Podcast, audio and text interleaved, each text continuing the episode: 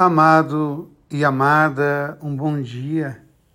Nesse caminho que nós fazemos da Quaresma, nós somos convidados a nos colocar diante da palavra de Deus, da experiência do amor de Deus e entender aquilo que tem sido para nós uma forte reflexão do Papa Francisco, que toma como fundamento da sua reflexão e da sua prática espiritual e pastoral o Concílio Vaticano II, quando vai dizer que as alegrias e as esperanças, as tristezas e as angústias dos homens e mulheres do nosso tempo são também as alegrias e as esperanças, as angústias e as tristezas da Igreja ou dos homens que pertencem à Igreja, para dizer que não existe nenhuma teologia que não passe pela antropologia.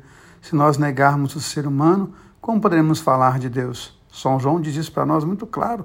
Como posso dizer que amo a Deus que não vejo, se não amo o irmão que eu vejo? Então eu me torno um mentiroso. Então, naquilo que o Papa Francisco tem insistentemente falado para nós, podemos encontrar aqui na palavra do profeta Isaías, quando nós fazemos da liturgia uma celebração da vida e não uma letargia. Olha o que vai dizer o profeta Isaías. É porque quando jejuais, fazes litígios de brigas e agressões impiedosas. Não façais jejum com esse espírito. Acaso chamas Jesus, por acaso chamas a isso jejum, dia grato ao Senhor? Veja lá o versículo 6. Acaso o jejum que eu prefiro não é outro? Quebrar as cadeias injustas, desligar as amarras do jugo, tornar livres os que estão detidos, enfim, romper todo tipo de sujeição? Não é repartir o pão com o faminto, acolher em casa o pobre peregrino, encontrares o nu e vesti-lo? Olha bem o que fala o profeta. Quando você fizer tudo isso, acolher aquele que precisa. Estava com fome, me deste de comer, estava com sede, me deste de beber, eu estava nu e me vestiste, eu era estrangeiro, me recebeste em vossa casa, eu estava preso e doente e cuidastes de mim. Então brilhará a tua luz como a aurora, e tua saúde há de recuperar-se mais depressa. À frente caminhará a tua justiça, e a glória do Senhor te seguirá.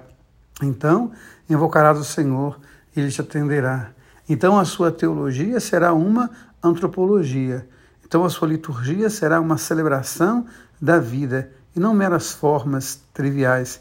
A gente possa se colocar então nesse caminho, no caminho de Jesus Cristo, no caminho do profeta Isaías, que a gente possa ter essa consciência de que o noivo está no meio de nós, às vezes com fome, às vezes com sede, às vezes com frio, que nós vamos então nos colocar diante da graça e viver a graça do Deus que ama você, do Deus que ama em você. Amém.